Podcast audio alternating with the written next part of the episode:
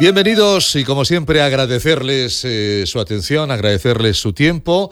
Aquí iniciamos un nuevo programa de Psiquiatría Today, como saben, el podcast de divulgación médico-sanitaria dirigido a psiquiatras, un tiempo de divulgación patrocinado por Adamet Laboratorios, producido por Lupama Producciones. Todos los programas, todos los podcasts de Psiquiatría Today se pueden escuchar, se pueden revivir, eh, reescuchar en la web Adamet TV profesionales, concretamente en el enlace profesionales.adamettv.com. En cada programa ya saben que profundizamos en un tema de interés, en un tema de actualidad para los profesionales eh, de la psiquiatría y para ello siempre nos apoyamos en nuestro experto, en nuestro coordinador habitual, como es el profesor Miguel Álvarez de Mon González, que es médico especialista en psiquiatría adjunto en el Hospital Infanta Leonor de Madrid y profesor investigador en la Universidad de Alcalá. Profesor Álvarez de Mon, bienvenido y gracias por acompañarnos, Miguel. Ricardo, ¿cómo estás? Como ¿Cómo estás? Bueno, encantadísimo, como siempre, porque seguro que los próximos minutos van a ser apasionantes. Eh, el tema lo lanzo ya, hospitalización a domicilio. Es un... Muy novedoso el tema, es muy novedoso, ¿eh? y a mí me hace muchísima ilusión que nuestra invitada eh, haya accedido a venir, porque nos va a presentar un trabajo súper interesante. Seguro que sí, pues la, invitada es la doctora Irene Moreno Alonso, que es licenciada en Medicina en la Universidad Complutense de Madrid, es médico especialista en psiquiatría, desarrolla su actividad profesional en el Hospital Universitario Infanta Leonor como psiquiatra en la, en la unidad de hospitalización a domicilio máster en psicoterapia perspectiva integradora, máster en práctica clínica del niño y del adolescente y formación en terapia familiar. Y en el programa de hoy, como decíamos, hablaremos sobre todo de un artículo que la doctora ha liderado, la doctora Moreno, recientemente en la publicación de Frontiers in Psychiatry, sobre hospitalización a domicilio. Doctora Moreno, Irene, muy bienvenida y gracias por acompañarnos. Pues muchas gracias por la invitación. Eh, es un honor y, mucha presión, ¿no? Por, por poderos ah. contar ¿no? lo que es la hospitalización a ah, domicilio y que ah. quede muy claro. Depresión ninguna, porque vas a estar ahí con, tu amigo y maestro, eh, el, profesor Álvarez de Mon. Don Miguel, adelante, todo el tiempo suyo. Bueno, Irene, muchas gracias por estar hoy con nosotros, porque me parece que, que tanto el área en el que trabajas, que es la unidad de hospitalización a domicilio, como el trabajo del que nos vas a hablar creo que son muy interesantes y creo que sobre todo puede ser de interés para los psiquiatras que nos escuchen, que al final es el, objetivo es poder eh, trasladar eh, formación que pueda ser de interés para los demás. Entonces, yo lo primero que te quería preguntar es, eh, porque ya sé que tú lo ves como lo normal, porque trabajas ahí, pero yo creo que no está todavía implementada en toda España, quiero que nos cuentes un poquito de la unidad de hospitalización a domicilio en psiquiatría y también por qué tú te decantaste por trabajar en una unidad de hospitalización a domicilio. O sea, ¿qué es lo que a ti más te atrajo o qué es lo que más te gusta de tu labor en, en este área particular del servicio? La idea de la hospitalización a domicilio, yo así se lo explico al menos a los pacientes, eh, sería como trasladar todos los recursos del hospital, bueno, los que se puedan trasladar al, domicilio, tanto para el paciente como, como, para la familia, ¿no? Ayudar in situ eh, en la propia comunidad, ¿no? Al paciente. Eh, con esto conseguiríamos que el paciente además no deje el ambiente ni el entorno habituales eh, para evitar sobre todo que ingrese en una planta de psiquiatría que nosotros consideramos un poco como si fuera una burbuja. Al final, eh, cuando alguien se encuentra mal, lo metemos en una burbuja, le quitamos todos los estímulos estresantes, consideramos los estresantes, ¿no? Pero no hay que olvidar que hay otros factores eh, o hay otros estímulos que son de agrado para el paciente y que son beneficiosos para el paciente que también le retiramos, ¿no? Pues parte de la familia, incluso cosas que ni siquiera tenemos en mente, ¿no? Pues animales, la propia cama, la propia almohada, la propia, bueno, la propia autonomía, ¿no? Los retiramos y los metemos en una burbuja. Entonces, la idea de la domiciliaria es que seamos nosotros los que nos adaptamos al paciente y no el paciente el que, el que se adapte a, nosotros. Eh, además, de esta forma también trabajaríamos in situ los problemas que se puedan generar. Eh, quiero decir, si un paciente tiene problemas en su casa con su familia, nosotros lo trabajamos en, el propio, en el propio domicilio, de tal forma que podemos trabajar las, las dificultades que puedan surgir.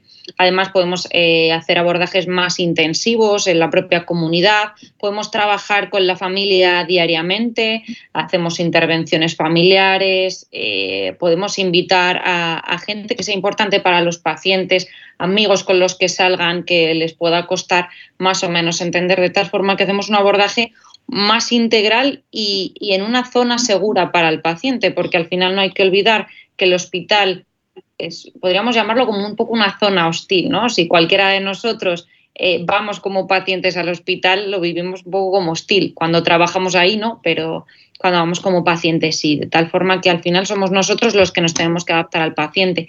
Eso yo creo que es una de las cosas que han hecho que, que a mí me guste más trabajar, ¿no? Al final eh, la domiciliaria para mi gusto a una dos partes muy importantes de la salud mental, que es el abordaje farmacológico, el abordaje psicoterapéutico y sinceramente también es un trabajo muy agradecido, ¿no? porque la, familia lo agradece mucho, el paciente lo agradece mucho y en cierta forma es fácil. ¿no? Esta parte esto se nota, se nota que cuando uno se pasa por vuestro despacho suele haber detalles, digamos. Eso es verdad. Eso es verdad, además tenemos muy buen ambiente y, también tenemos mucha más información del paciente, ¿no? Mm. Sabemos la zona en la que vive, sabemos el ambiente en el que vive y eso también nos da mucha información de, otra parte de la patología, ¿no? La parte más eh, social, la parte económica, eh, que también influye mucho en el devenir del paciente y en la situación aguda también. Pero también, yo creo que también de lo que te describen, ¿no? Porque a mí por lo menos me parece que de las cosas más difíciles de la psiquiatría es que a veces solo tenemos un informador, que es el paciente, y a veces no sabemos si exagera, si minimiza, que, es difícil hacerse cargo. Entonces, yo creo que yendo al domicilio también con la pura observación, eh, yo creo que, hombre, también hay muchos indicadores externos de gravedad, ¿no? O sea, que al final... Totalmente. Eh, yo he vivido que pacientes digan que los vecinos le molestan o, o que se entrometen mucho, ¿no? Y tú piensas, bueno, pues a lo mejor es algo más delirante, pero claro, cuando tú vas y ves cómo son los vecinos, te das cuenta de que no tiene tanto de delirante o que el ambiente es muchísimo más hostil o que da miedo salir a veces a la calle, ¿no? En plena noche. O, que la situación en casa, eh, la vivienda tiene unas condiciones, eh, bueno, de salubridad un poco dudosas, ¿no? Entonces te haces mucho más idea de las necesidades del paciente a un nivel mucho más completo. Por supuesto, y también de las condiciones de limpieza, también ves como el autocuidado, digo que también tienes muchísimos indicadores indirectos eh, que te dan mucha información, eh, incluso clínica, del estado del paciente. Totalmente. Y eso, de hecho, hace que muchas veces parte de nuestro trabajo eh, se empiece por él, hay que empezar a, cuidarse, hay que ir a la ducha, a aseo diario, cosas que te sorprenden, ¿no? Que, de repente dices, ostras, es que esto es lo básico. Antes de poder trabajar a nivel psicoterapéutico, antes necesitamos eh, que te puedas sentir bien, ¿no? Que, haya una higiene dental, una higiene física, eh, bueno, las necesidades básicas que muchas veces cuando están en el hospital las olvidamos, porque al final no recaen no recaen normalmente, bueno, nunca recaen en el psiquiatra, ¿no? recaen en, en los compañeros de enfermería, auxiliares, y en este caso, al final, como vamos psiquiatría y enfermería, vamos muy, muy a la par, entonces te das cuenta un poquito más del ambiente global y de las necesidades globales del paciente. No, totalmente. La verdad es que la hospitalización a domicilio, yo no sé si seguirá comiéndole terreno a la hospitalización convencional, pero desde luego que es uno de los conceptos más revolucionarios que yo creo que ha llegado para quedarse. Pero bueno, yo en este sentido, como, mm, bueno, también me gusta mucho a veces objetivar las cosas, ¿no? Porque a veces eh, las impresiones son subjetivas y yo creo que cuantificar siempre es bueno. Y lo cierto es que desde hospitalización a domicilio habéis eh, liderado un proyecto que me parece muy interesante. De hecho, habéis de publicar, o hemos publicado unos cuantos, un trabajo que vosotros habéis hecho muy interesante, en el que habéis visto un poco, oye, esto funciona, no funciona. Entonces, si nos podrías un poco comentar de este trabajo que habéis hecho, en el que habéis evaluado la satisfacción de los pacientes y también, pues bueno, eh, habéis estudiado varios desenlaces, ¿no? De, pacientes que vosotros habéis atendido en la unidad de hospitalización a domicilio. La idea de publicar eh, vino a partir de muchas cosas ¿no? que fueron eh, dándose desde que ya llevábamos un tiempo trabajando y al final era algo bastante relativamente novedoso. ¿no?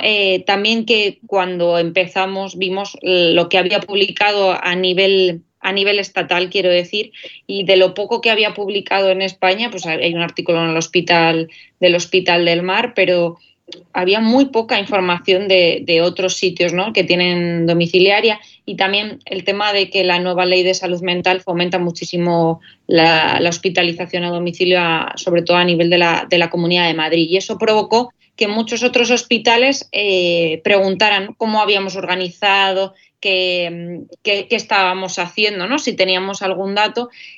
Y cogimos un poco como toda la necesidad que había y decidimos como plasmarla Además, eh, al ser un nuevo recurso, pues se intentó establecer eh, bueno, pues unos ítems para ver si éramos útiles y no éramos útiles.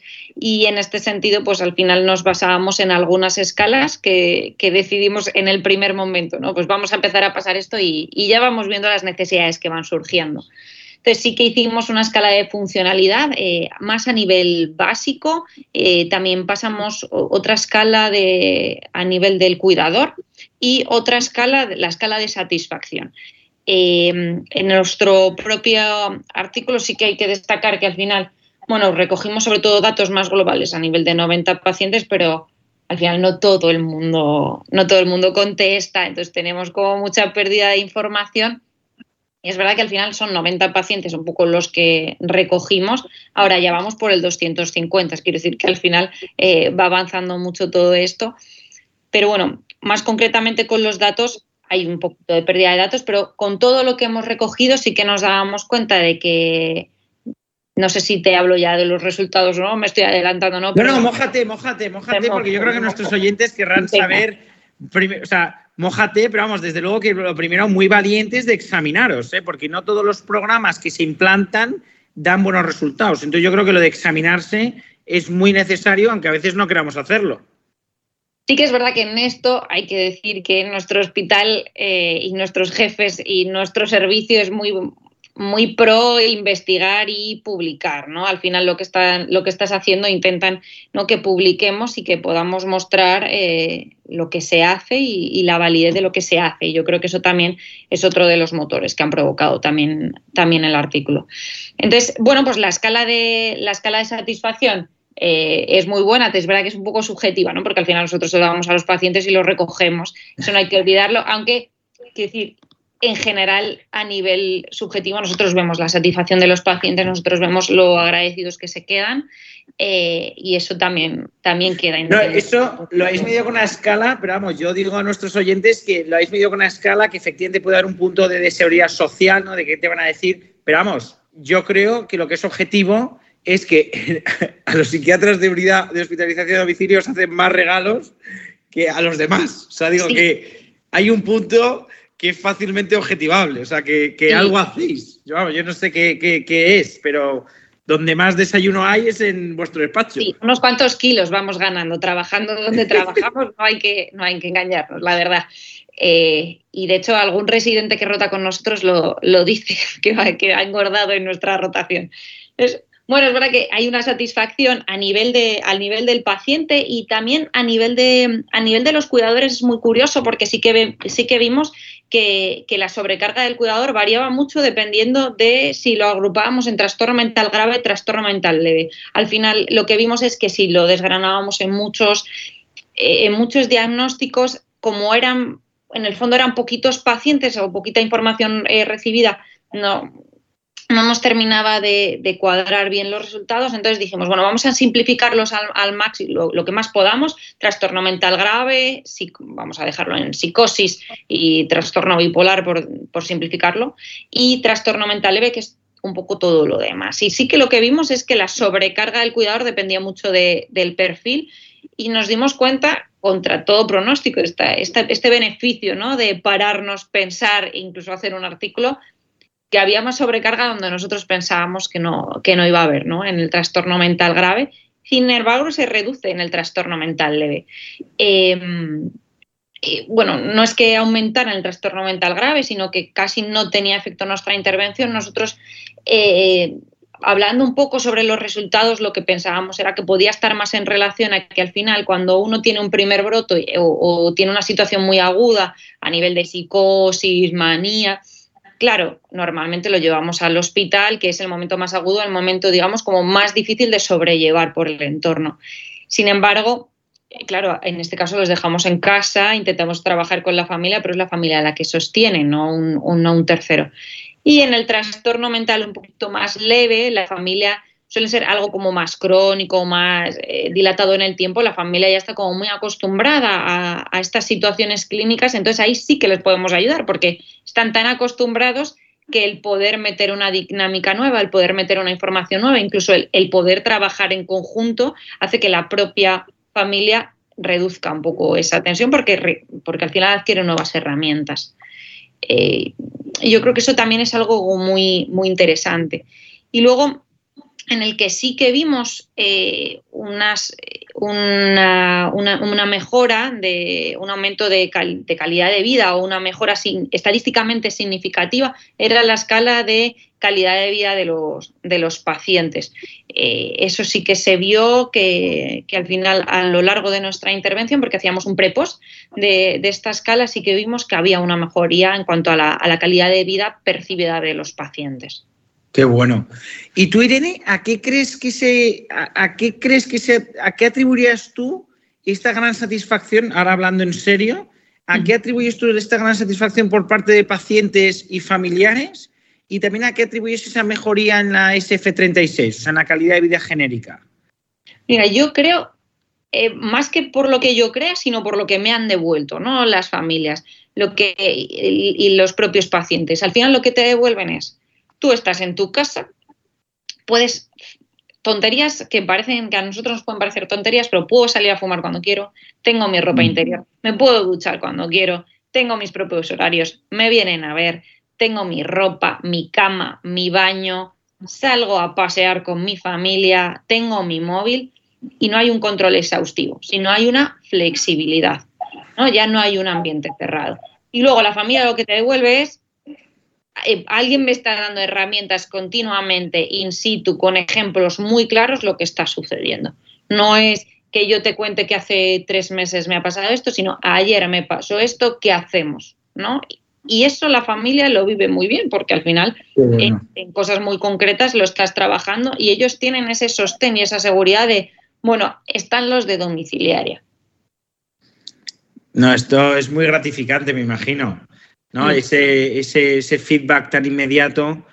Y ahora con toda la experiencia que has acumulado, incluso con este análisis que se ha acabado eh, plasmando en un, en un artículo, pero ahora con esta experiencia, ¿tú seleccionarías los pacientes candidatos a domiciliaria versus unidad de hospitalización convencional? ¿Crees que a lo mejor por, el, eh, por liberar a la familia pacientes con trastorno mental grave, quizá que empiecen en hospitalización convencional y luego pasen a domiciliaria? Sea, después de tu experiencia que has acumulado este tiempo, ¿te parece que qué candidatos se benefician más? ¿Te parece que eh, la unidad de hospitalización a puede ser de transición, digamos, entre unidad de agudos y consultas externas? ¿O qué, opinión tienes? la realidad es que es muy difícil dar una opinión general. Yo creo que habría que individualizar mucho los casos. Creo que según mi experiencia, los pacientes que más se benefician realmente son los primeros episodios, porque al final su primer contacto con salud mental no es encerrado en una planta, es algo mm. intensivo, pero en casa con la familia. Entonces, esa es la sensación que yo tengo. Te llevas una experiencia relativamente buena con salud mental y eso hace que de cara a largo plazo confíen mucho más en los psiquiatras, confíen mucho más en salud mental, incluso que confíen más en la medicación. Y eso a largo plazo, para mi gusto, creo que mejoraría el pronóstico. Ahora, em, tampoco voy a negar que hay pacientes que no pueden ir directamente a domiciliaria. Hay pacientes que necesitan ingresar a una planta porque tengan un riesgo autolítico elevado o porque tengan una situación de descompensación eh, psicopatológica que conlleve un riesgo para ellos o para el entorno. Pues eso no hay, por eso está un poco la, planta y los compañeros de planta hacen una labor eh, muy compleja eh, y ayudan mucho en, en esa labor tan difícil porque al final es más coercitiva, ¿no? Y, son como más... El poli malo. Es el poli malo y nosotros somos el poli bueno porque al final somos los que lo sacamos de planta. Entonces, la idea sería un poco como algo más a la mitad.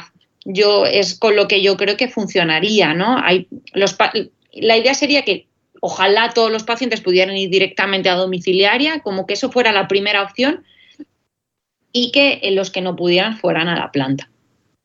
Qué bueno.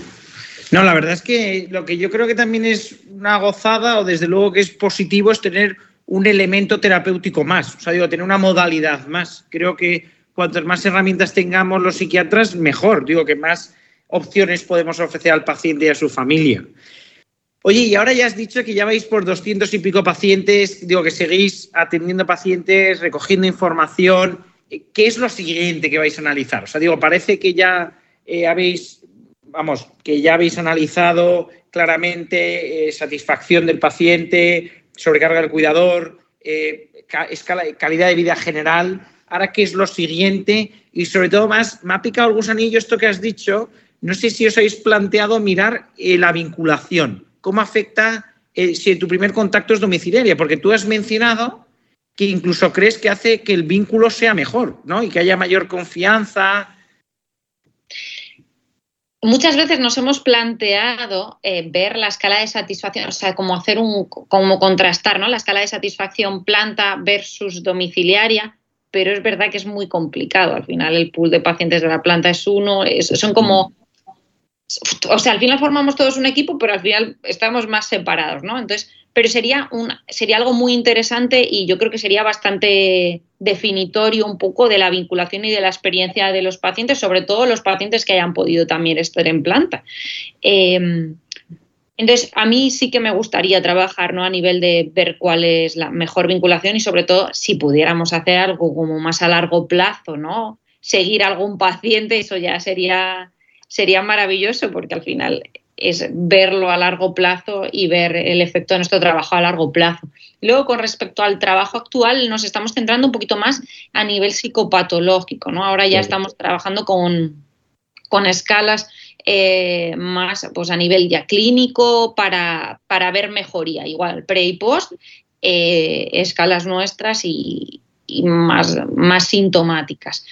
Y luego sí que estamos intentando meter un poquito el tema de la telemedicina en, la domiciliaria, a ver cómo nos vamos manejando con, la parte ya telemática. Toma ya, esto es el foco de innovación, ¿eh? La unidad de hospitalización a domicilio, digo, porque también lo telemático es muy original y muy novedoso. Totalmente y también complicado, ¿no? Yo creo porque salud mental es muy de vernos y, mm. estamos intentando a ver cómo podemos lograr eh, esta parte de que el, sí, hay veces que no se puede ver a los pacientes todos los días. Quiero decir, cuando tienes un montón de pacientes ingresados no los puede ver, pero no es lo mismo una llamada telefónica que, una videollamada. Entonces estamos un poquito intentando encontrar cuál es la mejor forma de usar la tecnología para, para, favorecer, para favorecer a los pacientes. Oye, Irene, pues pues muchísimas gracias. Vamos, yo me quedaba aquí una hora más, pero, pero no te quiero robar tanto tiempo. Eh, pero es que de verdad que me parece un tema súper interesante y sobre todo, la verdad que me hace mucha ilusión eh, ver ese espíritu crítico, digo, de preguntaros, de analizar, porque yo creo que esto es fundamental, porque si no uno a lo mejor puede estar haciendo algo que no es tan bueno como uno se cree. O sea, que me parece fundamental preguntarse, o sea, digo, analizar datos y diciendo, bueno, esta es mi impresión, pero la voy a contrastar con los datos, que a veces los datos pues son la cruda realidad. O sea, quiero decir que... Totalmente, al final yo creo que nos ha sorprendido a todos un poquito este artículo, no nos esperábamos ¿no? muchos de los resultados que hemos tenido y, bueno, también agradecerte a ti ¿no? habernos ayudado a, ubicarnos en el artículo eh, y ha sido un trabajo en equipo bastante satisfactorio, la verdad.